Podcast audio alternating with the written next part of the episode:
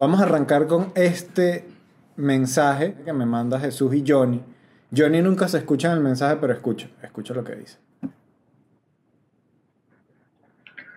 Hola Daniel, ¿cómo estás? Este, mi sueño es que este audio aparezca en Inel.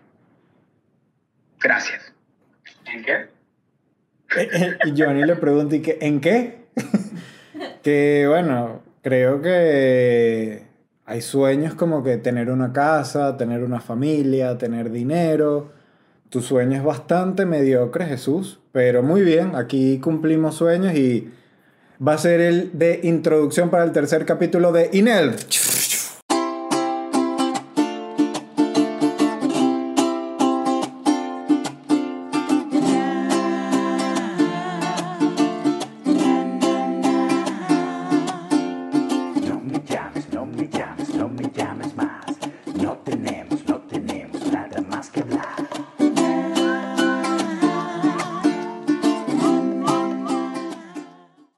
Señoras y señoras? Bienvenidos al tercer episodio de Ya no escucho la risa o INER, como le dicen los chamos. Este, me he dado cuenta que esto no es un podcast de humor. ¿Qué te parece esa introducción? Esto ya es un, es un episodio para dar opiniones, es un podcast para opinar sobre cualquier tema que esté pasando. Vamos a darle un saludo a toda la gente que nos escucha, leemos sus comentarios, acuérdense de suscribirse, de darle like y dejar el comentario porque los leemos. Un saludo a Raquel que me ayuda en el guion, que son los que están en la producción y edición del programa, Andrés que sigue en los guiones, a Purex en la música y a su hermano, súper importante. Eh, me he dado cuenta que miro demasiado la computadora. Yo no tengo nada en esta computadora, me distraigo es dándole clic a cosas que no le tengo que dar. Esta semana, como se dieron cuenta, me corté el pelo otra vez con el mismo chino que me jodió la otra vez.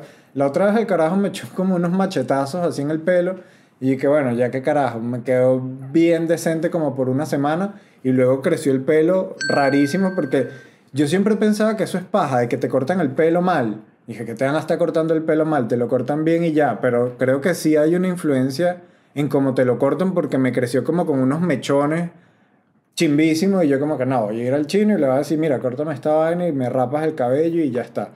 Y el chino como que no se lo creía. Él y que no, pero la dos arriba. No, no, la dos arriba no, déjamelo como lo tienes tú.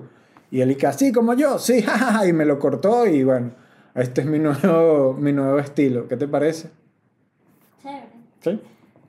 Después que te estuviste burlando como dos días seguidos. Bueno, el chino me cortó el pelo así y me pongo a pensar todo lo que nos han jodido los chinos. No quiero ser racista con este tema, pero primero el tema pandemia. Después un tema de un cohete que va a caer en la Tierra y me pongo a averiguar el cohete. Es un cohete que pesaba más de 10 toneladas y hay como un acuerdo mundial de que no se envía al espacio cosas que, que pesen más de 10 toneladas. Y pues los chinos les supo a culo y mandaron un cohete que se llama Abril no sé qué vaina, que pesaba 20 toneladas y la vaina no se sabe dónde va a caer, no se sabía dónde iba a caer. Y cuando le preguntaban a los chinos y que no, que dónde va a caer esto, los chinos que no, no sabemos, no sabemos, caramelo. Y ya, y entonces era como que, que no les importa, a los chinos no les importa nada. Y nadie hace nada porque es como que, ¿qué? Son dueños del mundo. Ahora, se puede decir que los chinos son los verdaderos dueños del mundo. Hacen lo que les da la gana. Pandemia, no, no hubo consecuencia. El cohete, no hubo consecuencia. Y los chinos lo que dijeron es que no, es que lo más seguro es que eso caiga en el mar hay un 75% de probabilidades de que eso caiga en el mar. Al final cayó en el mar, cayó cerca de las, de las Maldivas o de, la, de las Malvinas, las que son de los argentinos, que no son de los argentinos, las que están cerca de Argentina. Las Maldivas y pues nada, todo el mundo como que tranquilo, como que bueno, si cae cerca del mar, coño, el mar que lo ensucia y los peces, los peces y que verga, brother, a nosotros sí nos importa lo que estás lanzando acá. Pero bueno, como es chino, no importó y no sé, me parece súper loco que China haga lo que le da la gana porque no es el primero que van a, van a enviar. Van a mandar 21 proyectiles más porque están construyendo una estación espacial y pues nada, lo seguirán construyendo porque a nadie le importa. El caso de Ghislaine Maxwell, que te das cuenta que nada importa. Ghislaine Maxwell eh, iba a comenzar el juicio este mes y resulta que no, que lo pospusieron para junio porque hay nuevos cargos. Ya la vaina la están extendiendo y es un caso donde está la red de pedofilia infantil del caso de Jeffrey Epstein, que también está metido hasta Bill Clinton. El caso no termina de comenzar, el, el ¿cómo es que se dice? El juzgado, el, el juicio. el juicio no termina de arrancar, ahora lo van a suspender una vez más. Ghislaine Maxwell salió con un morado. Dicen que no, es que ese morado es porque ella se pone algo para dormir, se pone unas medias y se hizo ese morado con las medias. Y ya, la vaina como que va pasando, va pasando, va pasando y al final como que ni se sabe quiénes son los, los culpables de todo ese lío. A la gente como que no le importa porque tenemos cosas más importantes, por lo menos Guaco que sacó su, su concierto que me invitaron, me enteré que Guaco tenía un concierto porque aquí en Madrid levantaron el, el estado de alarma, la gente lo celebró como si fuera Año Nuevo en la Plaza del Sol, se fueron a contar 5, 4, 3, 2, 1, y luego se dieron un beso y, y es como que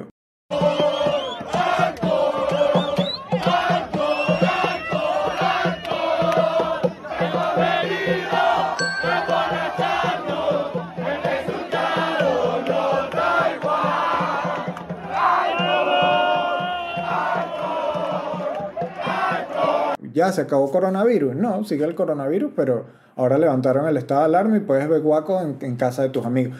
Y una amiga que no, que vente a ver guaco a las 2 de la mañana. Y que, qué mal plan ir a ver guaco a las 2 de la mañana. Estoy tranquilo en mi casa. Es más, yo vivo en estado de alarma. Antes de que decretaran el estado de alarma, ya yo vivía en estado de alarma. No hay necesidad de levantar el estado de alarma y menos para ver guaco. Entonces, ¿en qué estaba hablando? De lo de China me vengué. Si, puedo, si, si alguien le da un fresco, me vengué con los chinos porque fui a un restaurante chino y había un chino ahí comiendo y le pregunté que si me podía traer el menú. Porque yo, tú no ves un chino en un restaurante y piensas que él está comiendo ahí. Pues esa fue mi venganza. El chino se arrechó y que yo no trabajo aquí. Y esa fue como que mi venganza hacia la raza china por todo lo que han hecho. No, no destilen odio hacia los chinos, simplemente como algo que me pasó durante la semana ¿Qué más ha pasado? Bueno, vamos a seguir escuchando los mensajes de voz que tenemos aquí por speakpipe.com slash iner. La gente nos está enviando muchos mensajes de voz, estoy eligiendo algunos. Por lo menos tenemos a Ana que nos dice. Está escuchando Hola, gente, saluda Ana desde Venezuela ya que en tu podcast anterior decías que ninguna chica te enviaba audios, bueno, aquí estoy. Me encanta tu podcast, saludos a ti, a todo el equipo. Y la única pregunta que tengo para ti es que si todavía piensas que Tobey Maguire es el mejor Spider-Man. Sin duda, Ana, ¿qué preguntas son esas? estamos para discutir temas serios, no estamos para discutir. Tobey Maguire evidentemente es el mejor Spider-Man. La verdad es que después de Tobey Maguire empecé a ver al otro y ya, le perdí el interés porque es como que la misma historia repetida varias veces. Y sé que me estaba contando ahora que hay como un lío de, de varios universos de Spider-Man, donde varias líneas de tiempo, la misma historia repetida, que es que, bro, ya, Spider-Man es un carajo que le picó una araña y pelea contra el mal, no me lo compliques tanto, por eso es que me ha gustado. Pero sí, en resumidas cuentas, a mí me parece que es el mejor Spider-Man. Benito nos envía Un saludo, Daniel. Este, me llamo Javier. Soy Benito. Porque este ya el, correo es Benito. Esas son las vainas. Que me llamo Javier, pero mi correo es Benito. Un saludo, Daniel. Este, me llamo Javier. Soy venezolano, pero estoy aquí en, el, en Colombia, Valledupar. Y bueno, o sea, solamente es decirte que felicidades por tu por tu vuelta a la plataforma de YouTube. Soy un gran fan de tu trabajo, de tu comedia. Este, y bueno. Ya les dije, esto no es un podcast de comedia, esto es un podcast para opiniones. No esperen reírse aquí. Contento que hayas vuelto de verdad este, con una segunda temporada y cargada de ánimo y en una casa súper chévere, de verdad, porque, o sea, sinceramente me gusta cómo es tu casa. Quisiera más adelante tener una casa así. Y bueno, tengo que aclarar que esto es alquilado, no vayan a creer que esta casa es mía, Javier, Benito. Este, decirte que ojalá y sigas con el podcast, ojalá que tenga más de 90 episodios, que no lo creo, pero... Me da risa lo, lo claro que está Benito Javier. Ojalá y lo tenga. Y bueno, este, confieso que este, por semana no paro de ver el stand de la vida real con Daniel Pistola. Aunque lo vea más de 100 veces, más de 100 veces sé que me voy a reír con los mismos chistes. Y bueno, espero... Coño, gracias Javier. Este, Para los que no saben, eso es un stand-up que está subido en mi canal de YouTube, que lo grabé creo que en el 2014. Ya que te gusta tanto, bueno, voy a hablar un poco, la semana que viene me voy a presentar aquí en Madrid. Este podcast se llama Ya no escucho la risa porque hace tiempo que yo no siento, me pongo personal aquí, yo no siento tanta pasión por el stand-up como sentí en algún momento. Y me sigo presentando y me sigue gustando, pero ya lo hago más como hobby en algún momento de mi vida fue algo que me apasionó mucho. Ya no me apasiona tanto por, por, muchas, por muchas cosas que han pasado, no sé, no hay algo en específico, pero como que llega a ser aburrido, no sé si será el tema pandemia lo que terminó de, de tumbar la pasión que le podía sentir a, al stand-up. Y por eso es que el podcast se llama Ya no escucho la risa, porque lo dije una vez, se lo estaba comentando a alguien y le dije que es que ya en el stand-up ya yo no escucho la risa. Y pues nada, lo sigo intentando porque me gusta, hay algo todavía que me llama, en las cosas de humor me parece todavía que es como lo más esencial cuando solamente tienes un micrófono para hacer reír a la gente. Y lo, lo, quiero llevar a otro punto, que es que ahora no solo tengo el micrófono y mi material, sino que ahora nada más voy a tener el micrófono y voy a presentarme sin preparar nada, voy a tener algo de backup, algún chiste que me llame la atención durante la semana, pero va a ser todo improvisado es lo que voy a hacer aquí en Madrid la semana que viene para los que estén en Madrid y quieran ir y les parezca interesante y quieran ver a alguien posiblemente cagándole, improvisando con el público, pues estén pendientes por mis redes sociales, arroba Daniel Pistola, que por ahí voy a experimentar algo nuevo, que es lo único que, o una de las pocas cosas que me ha dado como que un respiro en, el tema de stand-up. Voy a ser host de, de un local aquí en Madrid, creo que se llama el Golfo Comedy Club y bueno, pues nada, voy a, voy a empezar a improvisar todo con el público, a hablar de temas del día a día, a ver qué, qué tal. Y creo que va a ser interesante para mí, algo que nunca había hecho, que es improvisar 100% con el público o intentar improvisar 100% con, con el público. En algún futuro pueda subir otro, sinceramente. Un saludo, Daniel, cuídate. Y bueno, sí, mi idea es, tengo un show que se llama Trivial, que la idea es subirlo a, a YouTube cuando lo tenga grabado. Voy con Georgina. Hola Daniel, mi nombre es Georgina, saludos a todos. Mira, yo tenía una pregunta desde el primer eh, capítulo que escuché de Idner y es que tú por casualidad eres tartamudo o algo, es que tú cuando hablas haces unas pausas tan largas que me duermo. Entonces nada, saludos, chao. Fue como un insulto disfrazado de esto, ¿no? Un insulto pana. Con todo Fue como un yo no soy Nanutre, yo soy Daniel. Eh, y bueno, bien que te ayuden a dormir mis podcasts. Algo bueno le puedes sacar. Tenemos a Becerretti. qué buen, qué buen Qué buen correo. Daniel, te quiero mucho. Yo también, chleculeo. Y ahora tenemos a Alain. Hola Daniel, estoy fumándome una lumpia en este momento, pero no te preocupes porque redacté la pregunta en un blog de notas para que no tengamos problemas por eso. Entonces, bueno, te comento, tengo 25 años, soy músico, escribo canciones desde los, desde los 13 años. Nunca había subido mi música a las redes por falta de recursos económicos en Venezuela para que tuviera una producción de buena calidad. Pero ahora estoy fuera, estoy trabajando, tengo la oportunidad de ir comprando todo lo que necesito para una buena producción de mi música, pero el problema ahora es el siguiente. Tengo tengo la creencia de que mi música puede llegar a ser un poquito ofensiva para mucha gente porque la letra puede ser, puede ser un poco, puede ser políticamente incorrecta, ¿sí? Un poquito machista, un poquito misógena en algunos casos. Pero desde el principio la intención era hacer un poco de, de humor musical para jóvenes rockeros venezolanos como lo hicieron en su momento otros artistas. ¿Qué consejo me darías para impulsar mi proyecto de una forma sana, sin ofender a terceros, sin que la música pierda su esencia original y sin ganarme el odio de la comunidad feminista más radical, por así decir. Muchas gracias y saludos, hermano, desde Colombia. Bueno, Alain, escuchando tu nota de voz, te voy a decir que vas a ofender a un gentío, evidentemente, porque que me digas que es un poquito misógena y tal, y todo lo que me dijiste, seguramente vas a ofender a la gente. Y eso me llevó al tema de esta semana, que es la cultura de cancelación. Primero vamos con el concepto de cultura de cancelación, que es, es un neologismo ¿Que saben que es un neologismo? No, cuéntame.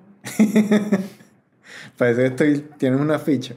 Neologismo es nuevo en el lenguaje. Una nueva, a ver, aquí ni siquiera sé qué es neologismo. Es una palabra que ha evolucionado junto con la sociedad, por lo menos mansplaining. Yo no sabía que era mansplaining y lo había leído varias veces. Mansplaining es cuando tú como hombre, una mujer te está explicando algo y tú le dices lo que es. Una mujer te dice que, no, lo que está pasando es esto, y tú que, ah, claro, y tú le terminas la explicación a la mujer. Eso me lo haces tú todo el tiempo. Estaba leyendo que es mansplaining y que verga, yo soy un, yo soy un cabeza de huevo. Eh, mansplaining es como se cabeza de huevo.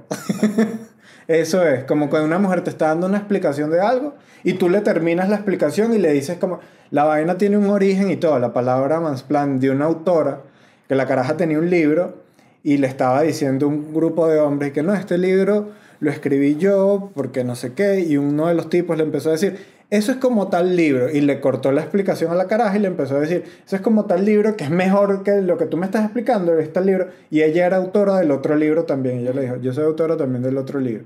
Eso es mansplaining, cuando tú te quieres anticipar a la explicación de una mujer, por ser mujer ya tú tienes, ya tú crees que sabes más, pero yo no soy así que por ser hombre no, no es por eso, es por cabeza de huevo, no por ser hombre.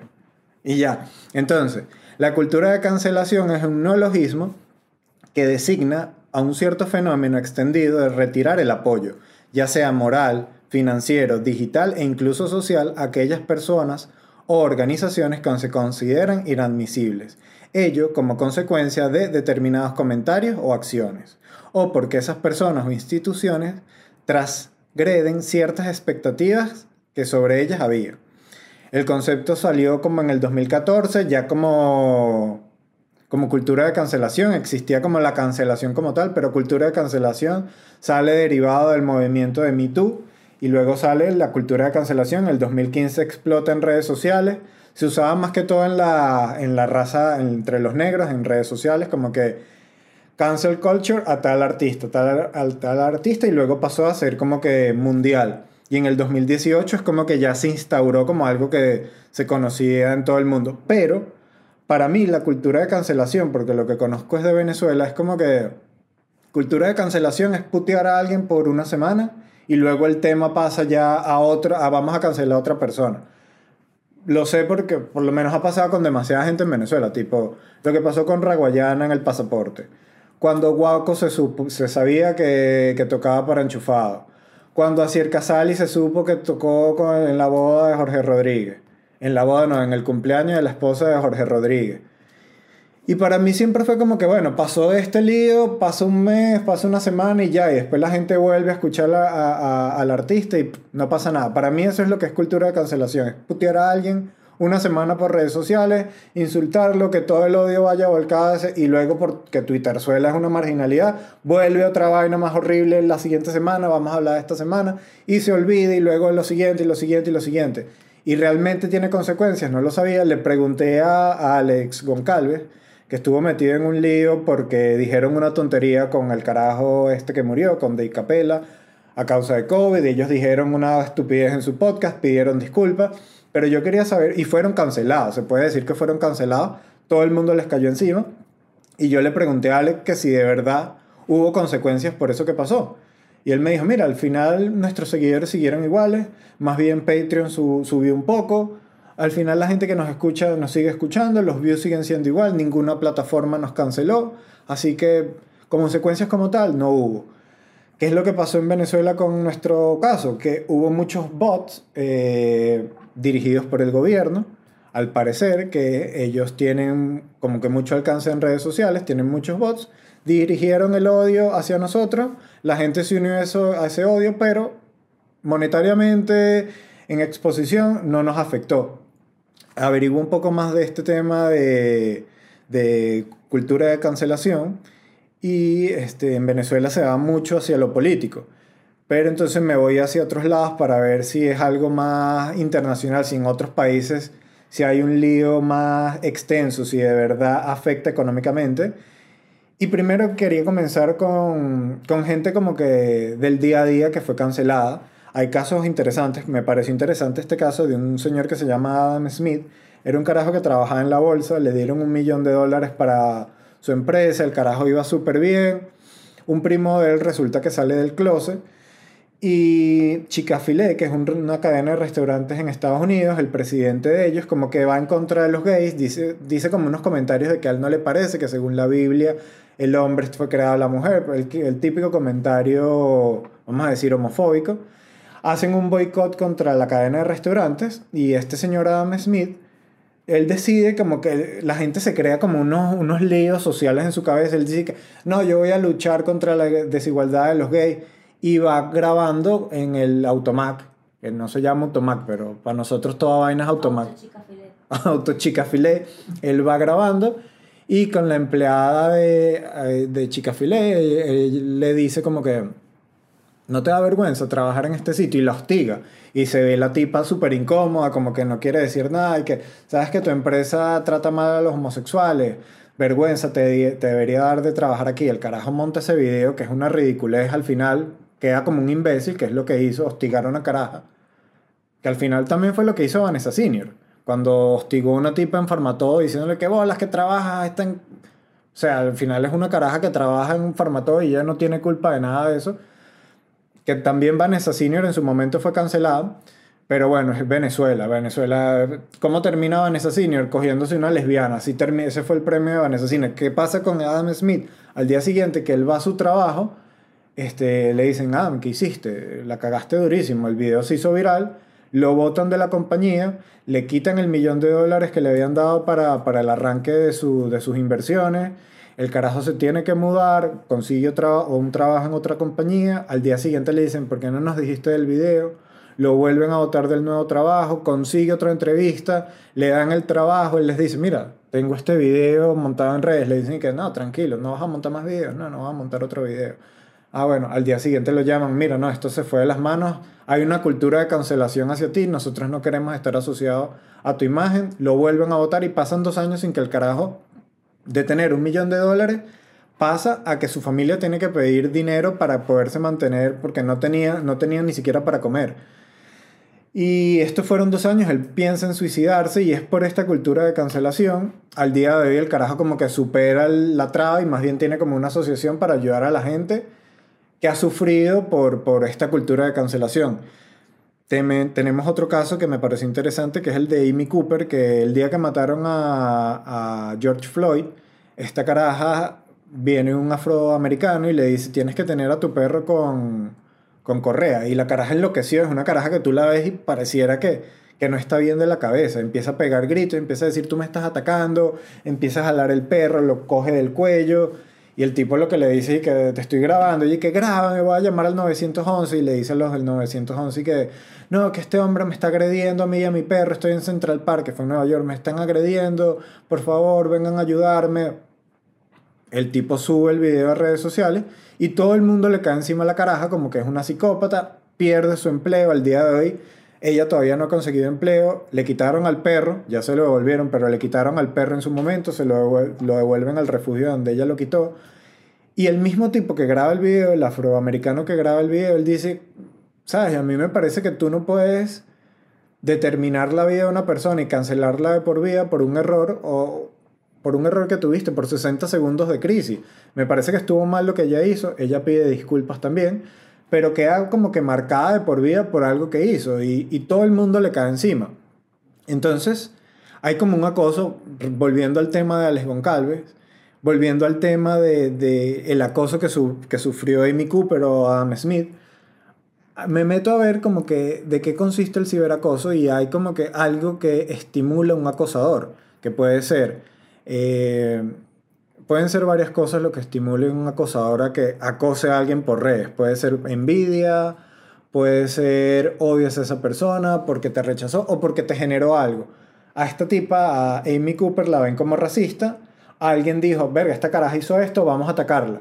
Y se unió mucha gente. Pero bueno, esto estoy desvariando un poco. Cuando acosan a alguien, tienes que estar pendiente por qué lo están acosando. Porque hay muchas veces, por lo menos en el, en el caso de Venezuela, que se convierte en algo político. En el caso de Alex y Jean-Marie los atacaron mucho porque ellos son abiertamente oposición.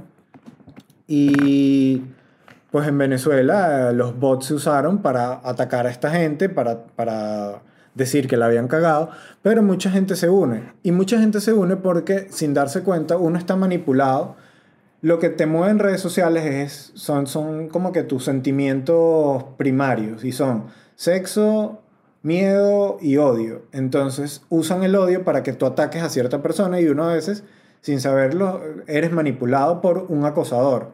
Vamos a suponer que, que hay un acosador. El nivel psicológico de un acosador es, es burda de complejo. Están, han, han analizado a los acosadores por redes y son personas que por lo general ellos están mal internamente y ellos ven a alguien que está bien.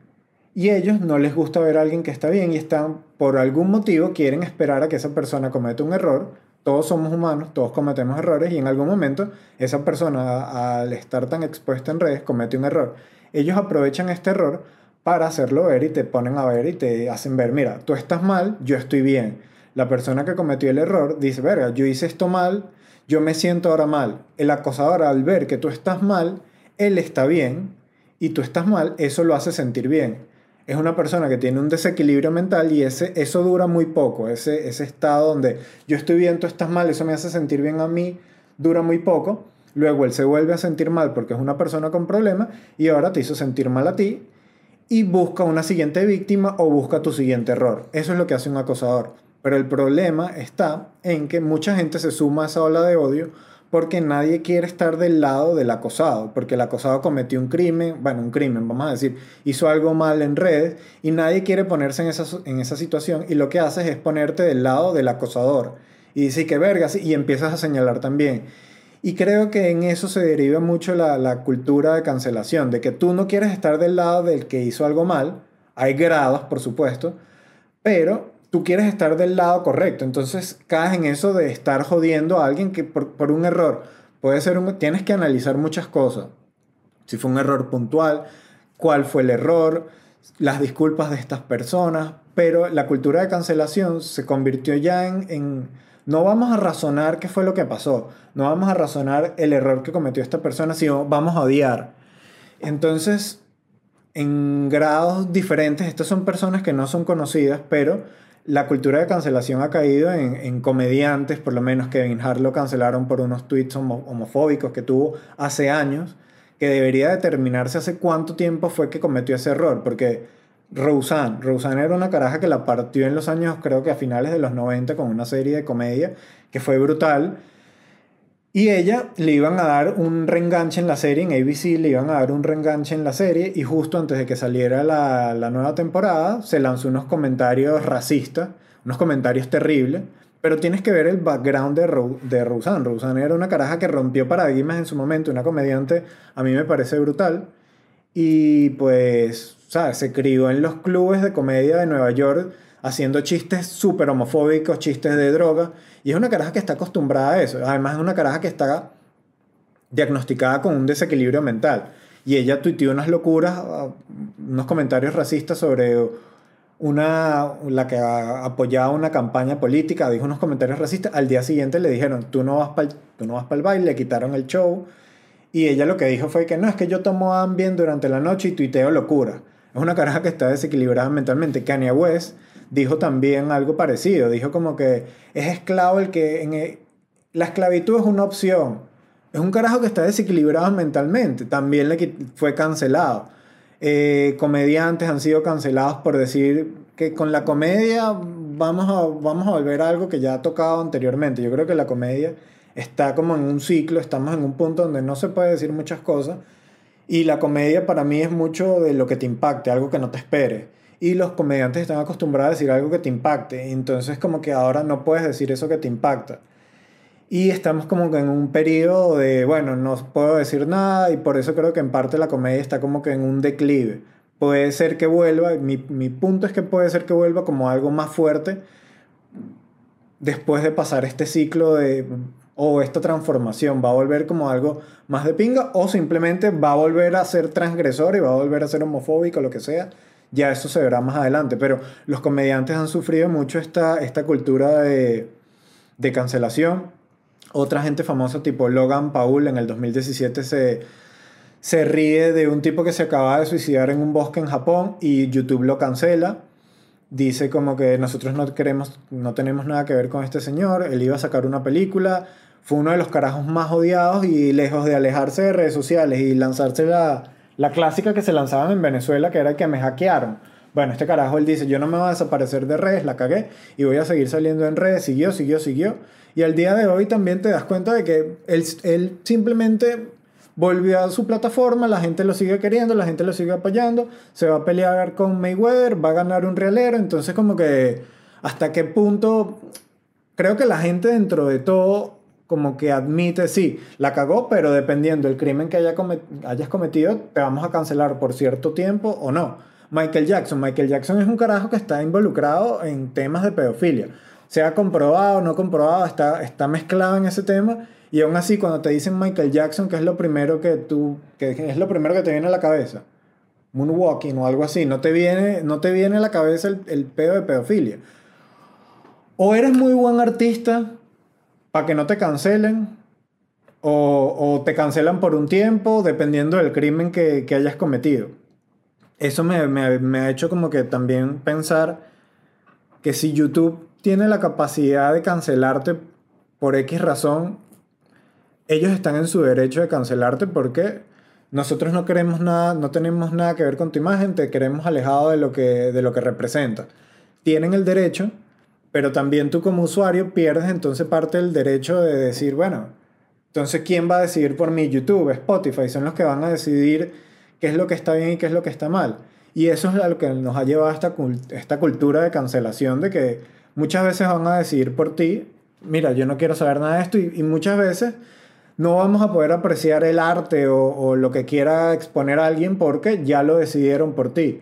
Creo que se ha ido un poco de las manos y no podemos tampoco, el caso de, de Weinstein, el, el, productor este, el tipo hizo películas arrechísimas y al día de hoy es un carajo que no le dan, no le dan exposición, está bien por todo lo que hizo, por todo lo que cometió, pero dejó un trabajo ahí. Y es como complicado. R. Kelly es un carajo que hizo una música que le gustó a mucha gente en su momento y después de que fue cancelado por todo lo que hizo, que no voy a entrar en detalles, pero hizo cosas terribles, al día de hoy su música sigue ahí, la gente la sigue escuchando. Entonces, mucha gente que está pro cultura de cancelación, como aquí en esta parte pueden ustedes comentar, darme su opinión, porque me interesa saber hasta hacia dónde va eso y, está relacionado a lo que me ponía Alain al principio.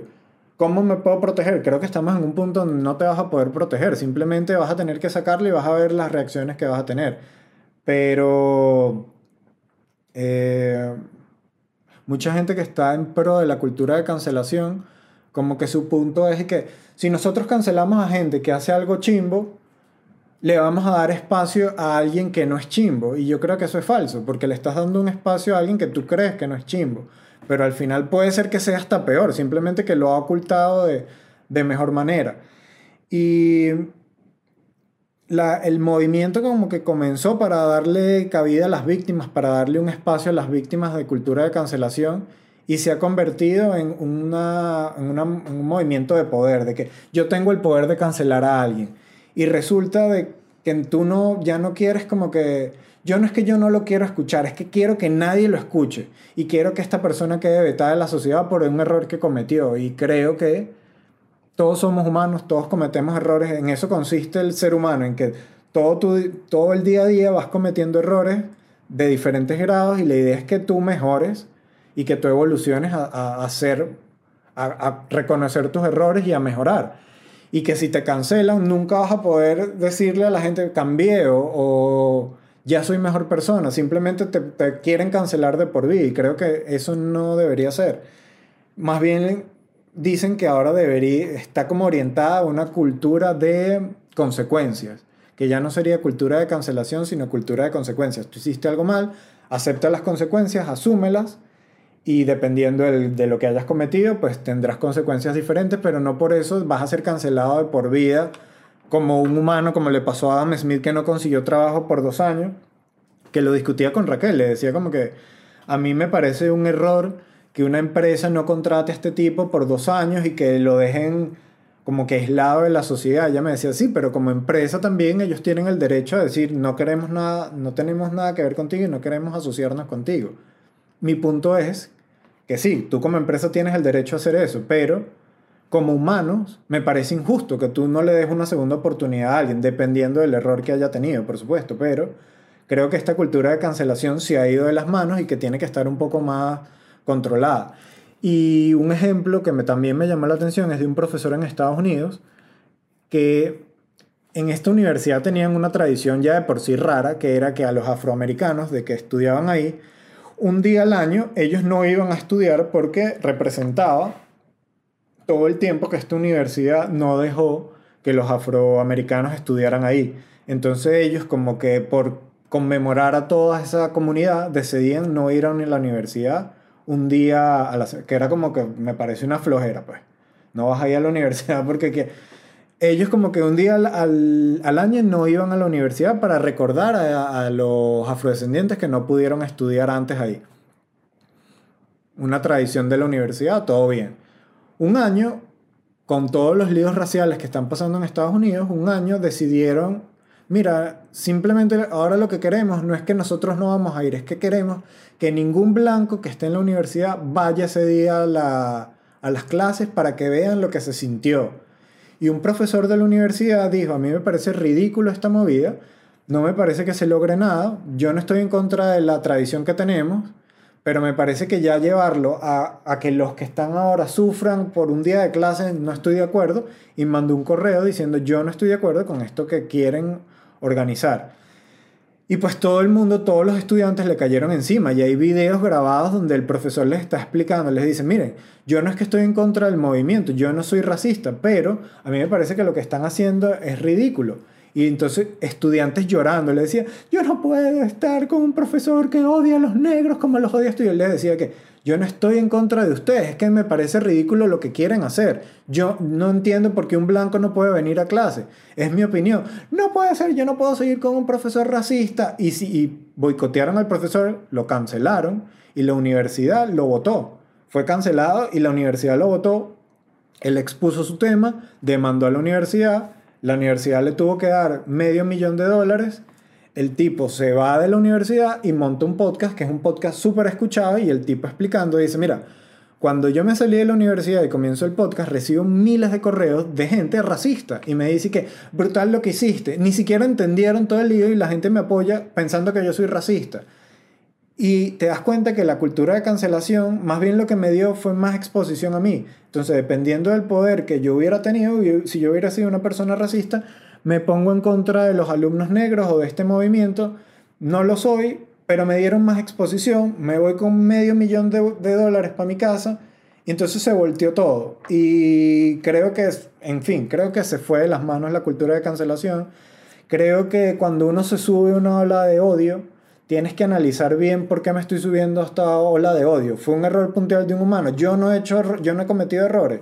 ¿De verdad vale la pena cancelar a alguien o dejar de consumir su material por un error puntual? Yo quiero que todo el mundo lo deje de ver o soy yo, tengo la posibilidad de dejarlo de ver yo. ¿Por qué voy a dejar que, porque voy a intentar hacer que un gentío lo deje de ver? Y creo que me desvié bastante del tema, Laín. Creo que, en fin, saca tu material si YouTube te lo baja o te cancela YouTube, tendrás que buscar otra plataforma porque YouTube está en su derecho, pero estamos en momentos delicados y creo que cuando tú me dices que es un poco misógeno, quiero que sepas que seguramente te van a caer encima, pero yo no lo dejaría de sacar, no lo dejaría de, de sacar porque creo que así es el arte, pues creo que creo que parte del arte viene en eso, como que en un momento determinado tú pensaste algo y cuando pasa el tiempo te das cuenta que lo ves de otra forma. Así que, pues nada, te apoyo en tu proyecto. Me gustaría que me mandes las canciones, envíamelas también a, por SpeakPipe. Me, te va a enviar un correo por ahí, escríbanos en SpeakPipe, denos sus opiniones, nos dicen de cualquier cosa de lo que quisieran saber. Eh, me voy a presentar aquí en Madrid el domingo que viene, probando material. Voy a probar algo totalmente diferente. Le quiero dar las gracias. Denle like, suscríbanse al canal, síganos en redes, arroba Daniel Pistola. Un saludo a Raquel que me ayuda en el guion y a Andrés en la producción y a Purex. Así que les mando un saludo. Espero que hayan tripeado. Al hermano de Apurex, por supuesto, que no se llama. Vamos a decir el nombre. No, vamos a dejarlo como. En la torta de cumpleaños le ponen hermano de Apurex. Este, un saludo a todos ustedes y gracias por escuchar. Los quiero.